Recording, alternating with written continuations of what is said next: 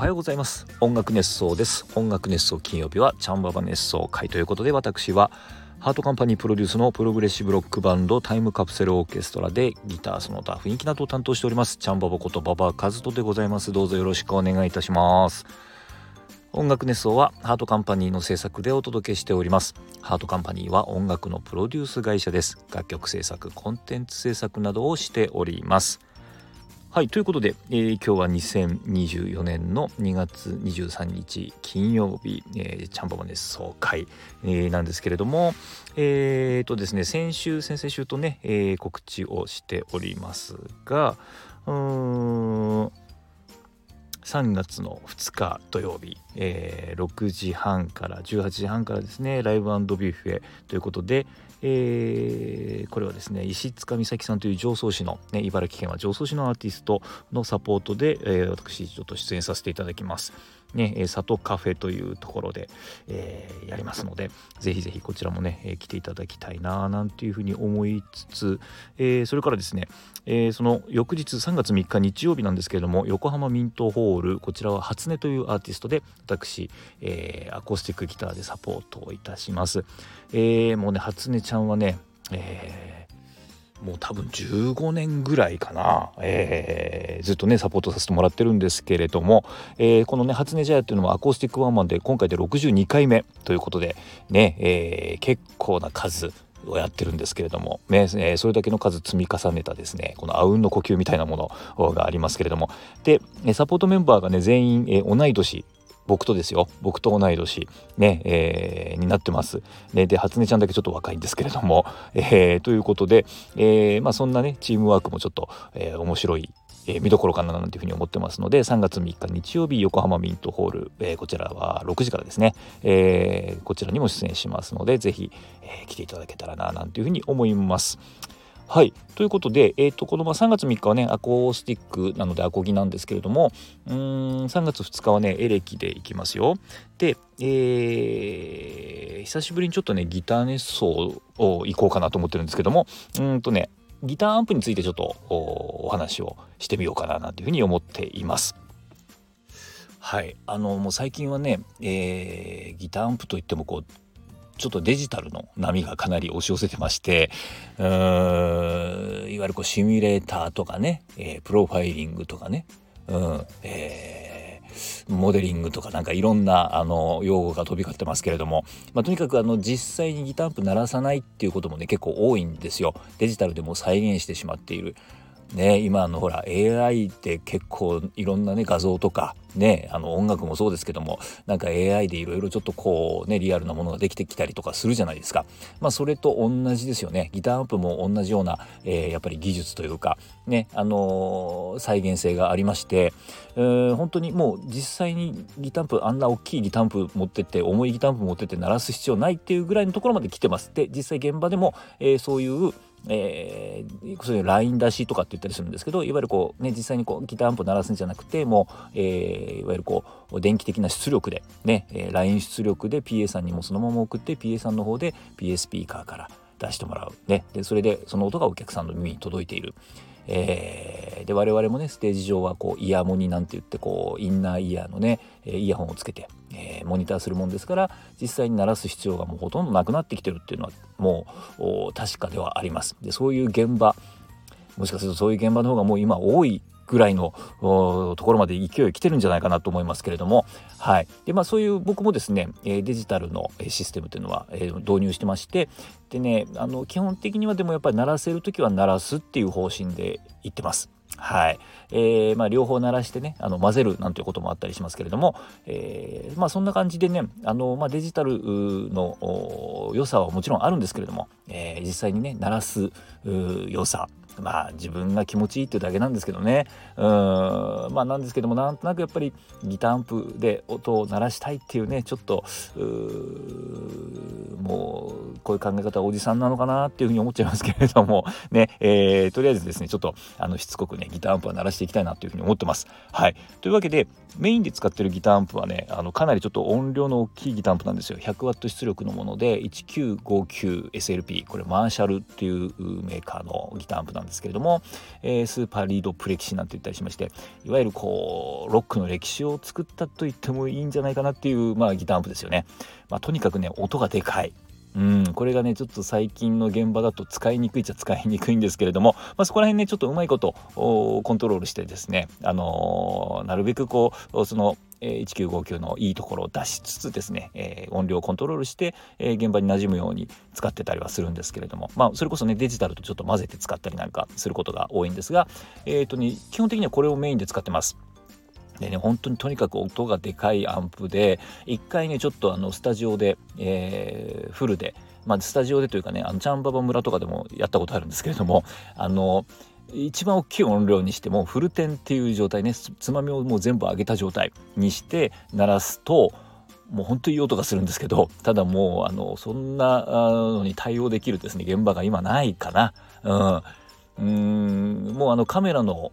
映像が揺れちゃうぐらいの,、うん、あの衝撃波というかね、えー、ぐらいの大きさの音が出ます。はい、で、えー、これね鳴らしてみて分かったんですけどもうねあれを体感するとこう自分がねあのロックスターだって勘違いするぐらいのねあのいい音がするんですよ音圧とねうん。あのー、まあ、それが、ロックを作ってきたんだろうなっていう感じがしますよね。うん、なんていうね、えー、アンプです。はい。これをね、メインで使ってます。で、えー、それとね、サーブみたいな形に今はなっちゃってますけれども、えー、やっぱりマーシャルのヴィンテージモダンっていうね、今もう生産中止になっちゃったんですけれども、えー、それをね、使ってます。これもうその名の通り、ヴィンテージ的なその音作りの回路と、それとモダン、えー、な部分。これはね、例えばリバーブがデジタルリバーブだったりとか、それから、あの、マスターボリュームって言ってその1959にはついてないねあの全体の出力をこうコントロールできるボリュームがついてるだからちっちゃい音も出せるし大きい音も出せるよなんていう、えー、ヴィンテージモダンっていうアンプがありましてこれもねすごくいいアンプなんですけど残念ながらね、えー、絶版になってしまいましたがこれをまあサブに使ったりとかまああの例えばねその音量のコントロールがちょっとシビアなところなんかはそういう、えー、ヴィンテージモダンの方を持ってったりとかね、えー、なんていうこともあったりします。はい。でね、えーと、それを、えー、鳴らしているキャビネットこれがねえスピーカーキャビネットですね、え、12インチのスピーカーユニットが4発入ってるいわゆる4発入りなんて呼ばれているやつですね。これがですね、え、僕マーシャルの 1960A っていうやつなんですが、え、でもそれの 1960A の中でもこうヴィンテージタイプこれもね復刻版なんですけれども、えー、グリーンバックっていうセレッションのねスピーカーユニットが 4, 4個入ってるやつ。ね、えー、なんですけども僕このグリーンバックっていうねスピーカーユニットがあ結構好きでで、えー、この今はねかなりそのグリーンバック4発入ってる 1960A を使っていますメインで。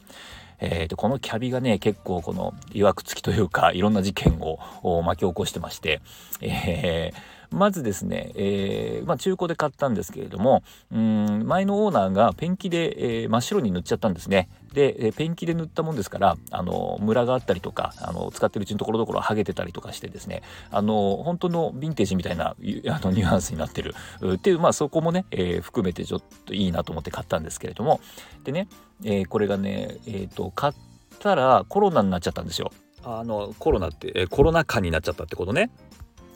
うん、でね、あのー、我々、えー、ギターアンプとか楽器を買うとですね、えー、ケースがないものはケースを作るんですね。であのちゃんと採寸してもらって、えーと、僕の場合はギターアンプとかはデュプレックスさんっていうねケースメーカーさんに作ってもらってるんですけども大体ね現場にその例えばギターアンプなりキャビを持って行ってで現場にそのデュプレックスの社員さんに来てもらって実際に採寸してもらうんですねその場で測ってもらってで図面を書いてもらって作ってもらうっていう流れになるんですけども、えー、買ってねえー、コロナになっちゃったもんですから予定してた現場がね全部飛んじゃったんですよ。なくなっちゃったんです。なんであの採寸がこうできなくなってしまいましてしょうがないんでねあのちょっとあのお世話になってる PA 会社さんの会議室をお借りしてそこにこうアンプを持って行ってでそこで測ってもらってケースを作ってもらうっていうですね、えー、ことをしました。で、えー、これがだからそのあの現場で大活躍するはずだったんですけれどもねあのコロナになっちゃって、えー、なかなかこう活躍する場もなくなって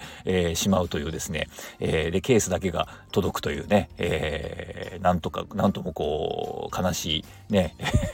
物語だったんですけれども。であのー、これとねもう一つ今実はもう手放しちゃったんですけれどもオレンジというブランドの、えーー、ややはり12インチ4発入りのキャビネット。これもね実はケース入りでケース入りというかケース作って、えー、持ってたんですけども、えー、両方ね使ってたんです。であのまあ現場にねあのどっちかが出てて、えー、どっかに預けてるみたいな状態だったらいいんですけれどもこれねあのコロナになって仕事が暇になったもんですからあの2つともですね家に帰ってくるわけですよ。でこれがね場所を取るもうほんとね一時期もうキャビの上に寝てると言っても過言ではないぐらいのあのレイアウトで、えー、部屋に収めてたんですけれども、えー、もうこれちょっとねあの置いとけないなと思ったんで、え、マーシャルの方をですね、えーチャンババ村に、えー、置いてですねチャンババ村であのちゃんともちろんあのシート全部かぶせてですね密閉した状態で置いといたんですけれどもあのー、まああのー、よくないですよねこういうのね、えー、外に置いといちゃいけないっていう、えー、ことなんですけれどもあのーまあやっぱやっぱりね結露とかしてねあの中にどんどん水が溜まってっちゃう。ねあのキャビ自体は濡れなかったんですけれどもあのケースの底にね水が溜まってしまって使おうと思ったらねそこに水が溜まっててあこれはダメだと思ってで乾燥させようと思って、えー、そのマシュのキャビ出してみたんですけれどもしたらですね今度はあのアリが巣を作ってしまってましてそのマーシャルのキャビの中にね、うん、でマーシャルのキャビンの中にこう巣を作ってましてでそのアリを全部こうね追い出してで全部このあのー、アリに食われてしまった部分っていうのをこう修理してですねケースの方も修理して、えー、で、えー、なんとか復活させてですねそれで今使ってるんです実は。っていうねちょっとあのー、て言うんでしょう思い入れのあるというか、曰く付きのキャビネット。これがね、今メインです。はい。えー、ですね。で、オレンジの方はですね、あの、これもね、いいキャビだったんですよ。こっちはね、ヴィンテージ30っていうね、これもね、ロックの定番のスピーカーユニットですよね。これが4発入ってて、えー、すごくね、ちゃんとした作りになってて、あのー、ていうのかな、こう、位相がちゃんと取れてるっていうのかなあの4発のスピーカーキャビネットからちゃんとね全部同じ音がするんで、えー、真ん中にね、あの真ん真真真ん中？キャビネットの真ん中に来ると、えー、ちょっと音が聞こえにくくなるみたいなぐらいのねあのちゃんとした精度ので音がまっすぐ飛んでる感じのキャビネットだったんですけれども、えー、これがですねまあちょっと残念だったんですけどもやっぱりその場所の都合だったりねまああのさっき言ったようにデジタルの、えー、波もありましてそのギターアンプ自体がそんなに必要なくなってきてるっていうところで、えー、ちょっと泣く泣くですねオレンジの方はね手放しちゃったんですけれども、えー、そのアリに食われたですねマーシャルのキャビネットの方はまだまだ現役でね、えー、メインで使ってますので、えー、そちらがねメインのキャビネットっていう感じになってますかね。はい。でね、あとは、えっ、ー、と、 Two-Rock っていうね、えー、これはあの、有名なね、ダンブルっていうね、あの、オーダーメイドのアンプがあるんですけども、これを、まあ、再、えー、これの、まあ、悪い言い方するとコピーモデルというかね、うん。あの、ジョン・メイヤーなんかも使ってますよね。えー、ジョン・メイヤーは多分ね、ダンブルのアンプも持ってるんですけど、ダンブルのアンプをこうツアーとかに持ってて盗まれたりするのが嫌なので、えー、その、代わりに Two-Rock のアンプを持ってってるみたいなね、えー、話を聞いたことありますけども。で、その Two-Rock、これはね、ちょっとおとなしめの現場だったりとか、えー、ちょっとジャズっぽいとかねブルースっぽいとか、えー、そういうような現場なんかにはそっちを持ってったりします。でそれは、えーと、何で鳴らしてるかというと、えスピーカーの方はえっと、これはねフェンダーのアンプコンボアンプって言ってそのいわゆるこうマーシャルみたいにこうヘッドとスピーカーに分かれてるやつじゃなくて、えー、コントロール部パワーアンプ部それからスピーカーが全部一体型になってるね、えー、アンプがありますけどもちょっとね、えコンパクトなサイズのアンプがありますけども、えこのフェンダーのね Hot Rod Deluxe っていう12インチ一発入りのやつですね、えでこれもねちょっと改造してありまして、まあ、定番のチューンなんですけども、えスピーカーユニットをですねジェンジェンセンのアルニコスピーカーのものに変えてます。これがね、またいい音するんですよ。ね、アルニコスピーカーに変えるだけでね、かなり、えー、変わりますけども、えー、こうすることで、で、もちろんその、ホットロットデラックス単体でも使えるんですけれども、まあ、ホットロットデラックスがサブになるように、その、Two-Rock を持ってって Two-Rock の、えー、キャビネットとして使う、ね、スピーカーだけ Hot Rod Deluxe はスピーカーだけ使うみたいな使い方をして、えー、やってます。で Two-Rock がトラブった時はねその Hot Rod Deluxe の、えー、コントロール部分が使えるっていうことでそんな感じで使ったりしてますね。はい。えー、でね他にも実はアンプあったんですけれどもだいぶ整理をしました、ね、昔はそれこそラックのシステムなんかも組んでたこともあってパワーアンプなんかもね結構あったりとか、えー、ラック型のエフェクターなんかもあったんですけどもそういうのも全部で、えー、ちょっと処分しましたけれどもやっぱりねもうだいぶもうね、えー、使わなくなりましたよねそういうのもね。うん。えー、どうなんでしょうね。もうまたなんかそのアンプをちゃんと鳴らそうみたいなね、えー、ブームが来るかもしれないしちょっとまだ分かんないですけどもね、えー、まあ、とにかくねアンプは鳴らしていきたいなっていうふうに思ってますけども。うんなるべくねあの、昔、え、知り合いのギタリストがねあのかっこいいこと言ってましたけどもやっぱりこう空気を揺らすっていうことが大事だっていうふうに言ってましたけどもね。うん、えー、まあそういうそうでありたいなっていうふうに思いますね。あのアンプを鳴らすことがねまたちょっとこう見直されてねぜひぜひアンプ鳴らしてくださいよっていうような、現場が増えることをねちょっと祈ってますけれども。はい。なんていう形になってます。まあねデジタルの方もね全然十分いい音してます。ね、えー、だしいろいろこう処理をしやすいというかね、まとめやすい。ね、なんていうのもあるんで、えー、そこら辺はね、もう一長一短になったりするんですけれども、はい、えー、まあそこら辺ね、ちょっとね、こう、うまく使っていきたいな、なんていうふうに思ってます。はい。ということで、えー、久しぶりのギター熱奏、えー、は、えー、ギターアンプ熱奏、えー、ということでした。はいということでコメントをいただいてますのでコメントに、えー、返していきたいなと思います。これ前回のですね、えー、バーチャルチャンバーオブトラベル in 上層市、えー、こちらに、えー、いただいております、えー、栗おじさんありがとうございます、えー、おはようございます。おはようございます。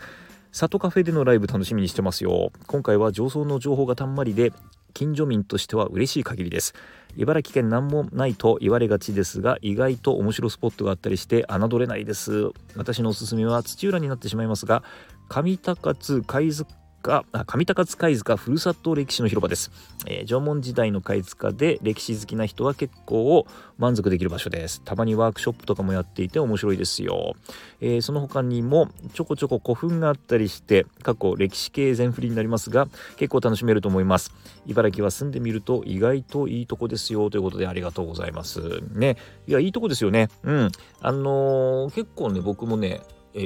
ー、まあ、あのレッスンだったりとかチャンバー村で散々行ってるんですけどもそれと別にねただただ食事をしに行ったりとかですね、えー、したりする、えー、茨城にねわざわざ行ったりすることもあります。うん、でやっぱ車で走っててもいろんなところありますよね。そのそれこそ貝塚、うん、それから古墳。ね結構ちょこちょこあったりして神社なんかもこういい雰囲気の神社があったりとかね、うん、あのー、ここなんだろうみたいなところ結構気になるところあったりしますんでねそんなところちょっと細かく一個一個尋ねて、えー、今度は見ようかななんていうふうに思います。はい、えー、教えていただいてありがとうございます。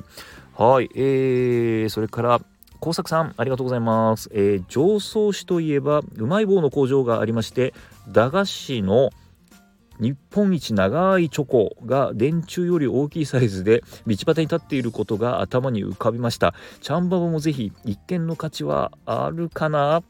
これね見たことあるかも、うん、